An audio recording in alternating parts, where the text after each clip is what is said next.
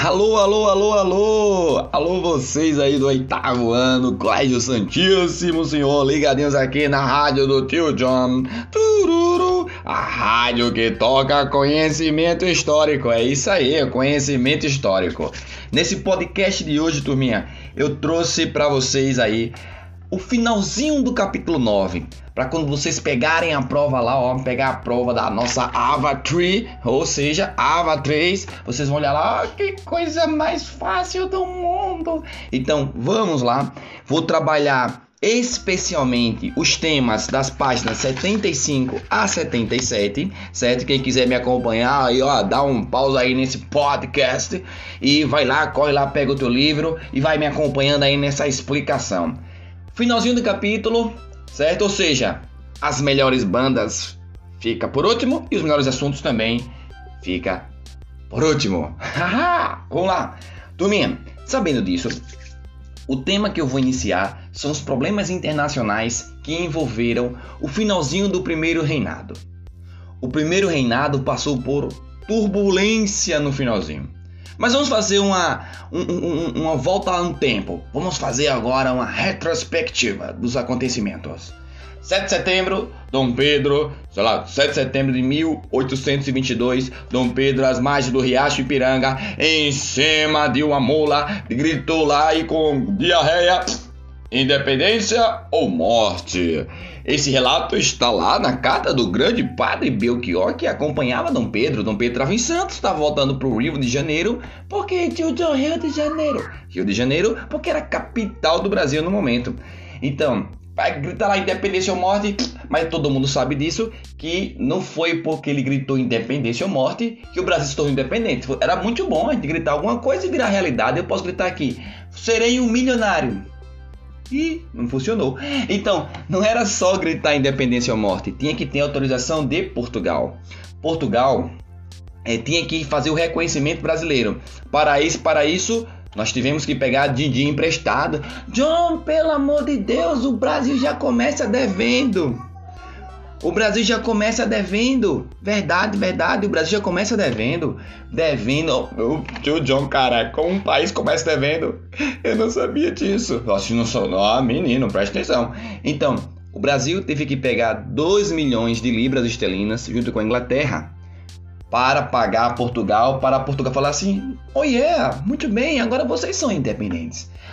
Isso aconteceu quando? Dois anos depois. Ó, o grito da independência foi em 1822 e o Brasil realmente vai ser um país independente, livre de Portugal, em 1824. Aê, surge o Brasil! Brasil, Brasil, Brasil, Brasil, é tetra! Então vamos lá. Sabendo disso, Dom Pedro I sempre governou de forma muito autoritária. Tanto é, turma, que ele faz a Constituição de 1824, que é a chamada primeira Constituição brasileira.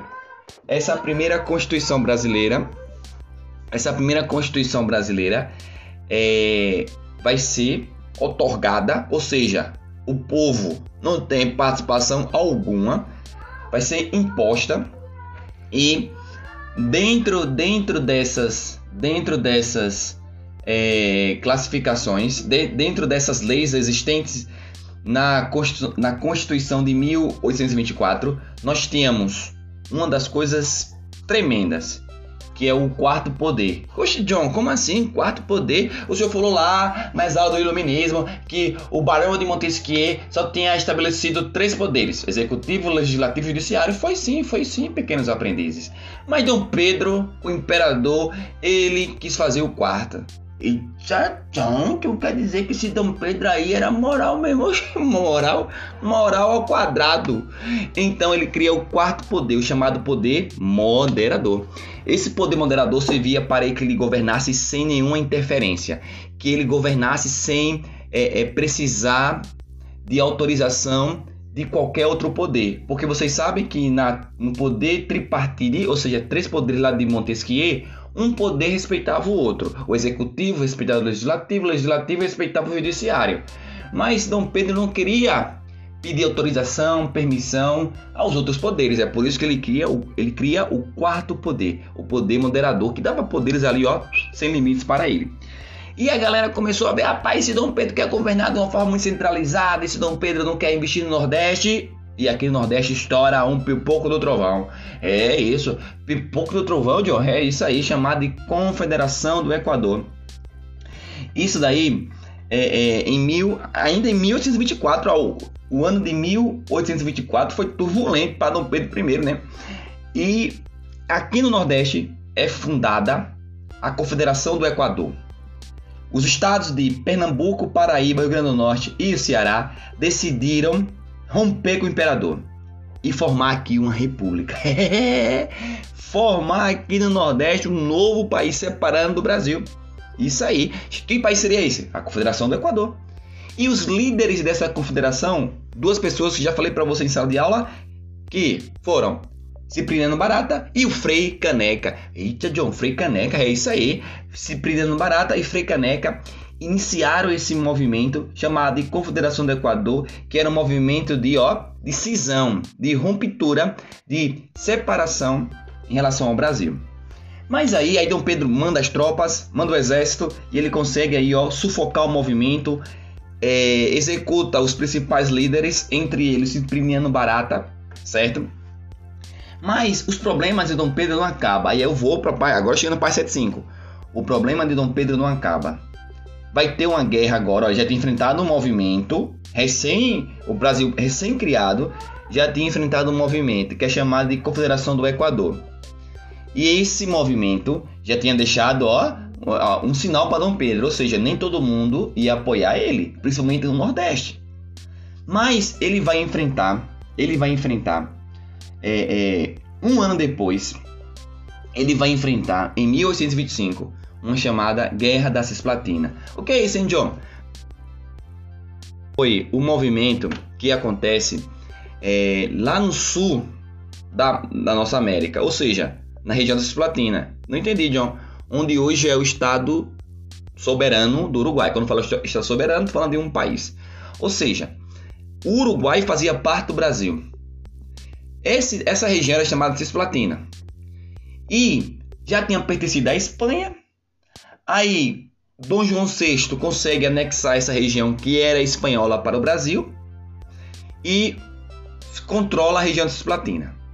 Mas os argentinos, se vendo ali pressionados, sufocados pelo governo brasileiro, diz assim: ó, galera da Cisplatina, se vocês quiserem se revoltar contra o Brasil de Dom Pedro I, conta comigo. Conta comigo que irei ajudá-los. E assim acontece.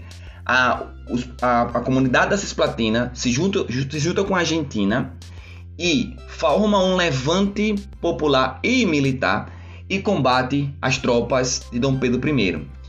Dom Pedro I gasta muita grana é, é, recrutando mercenários para fortalecer o exército brasileiro e mesmo assim ele perde. Quando ele perde, Falei para vocês, gastou muita grana, o que, que ele faz para recuperar o dinheiro investido? Aumenta os impostos.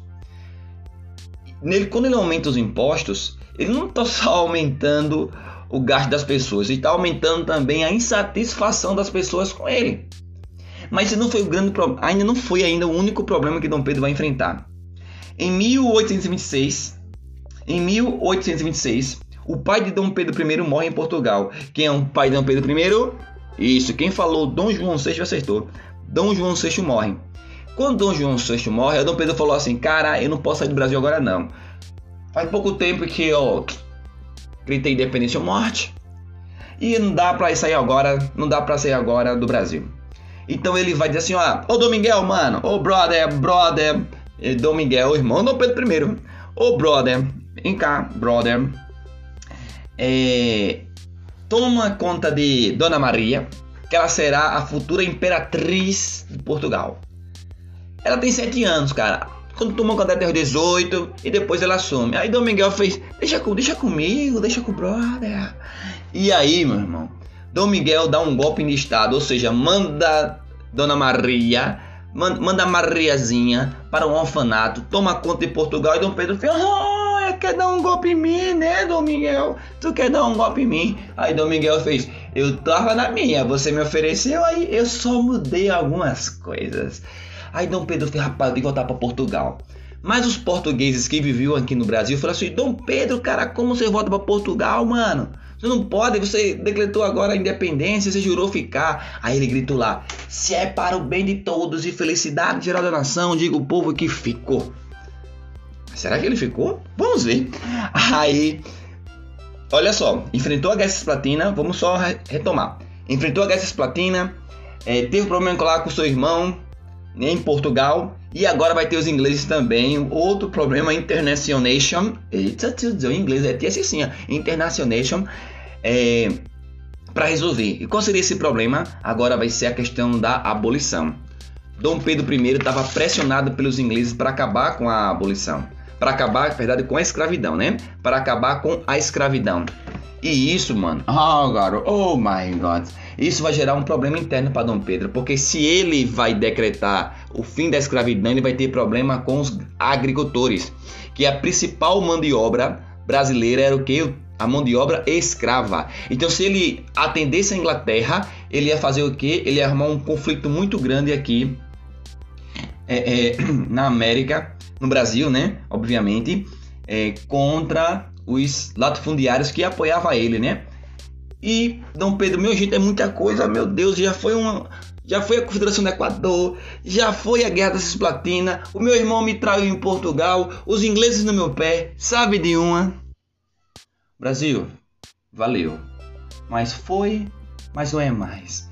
A minha nação favorita. E tá cantando, né? Não, tô, eu não tô cantando, eu tô declamando. Então, Dom Pedro volta para Portugal e deixa aqui uma criança. Tururu. Alô, juizado da infância de adolescente. Um pai deixa o filho aqui abandonado. É isso aí.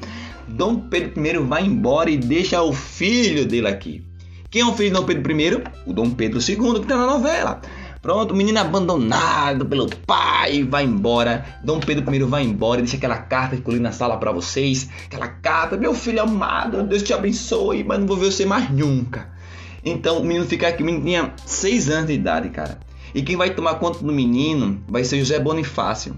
José Bonifácio vai cuidar da da educação de Dom Pedro. Segundo, obviamente. Mas o Pivete tinha seis anos. Minha gente com seis anos pensa em quê? Peppa Pig, Pocoyo, Patrulha Canina, é, McLanche Feliz, ganha. Eu quero mancha lanche feliz, mamãe, porque é, eu não quero sanduíche, eu quero brinquedinho. Eu só quero brinquedo. Então, Dom Pedro I não tinha capacidade alguma, Dom Pedro II, quer dizer, não tinha capacidade alguma de assumir o trono português com seis anos de idade, né? E aí o Brasil vai ser governado por regentes, ou seja, governantes que vai ali assumir o Brasil até Dom Pedro é, II completar 18 anos. Mas não vai ser, não vai ser tudo isso não, ok?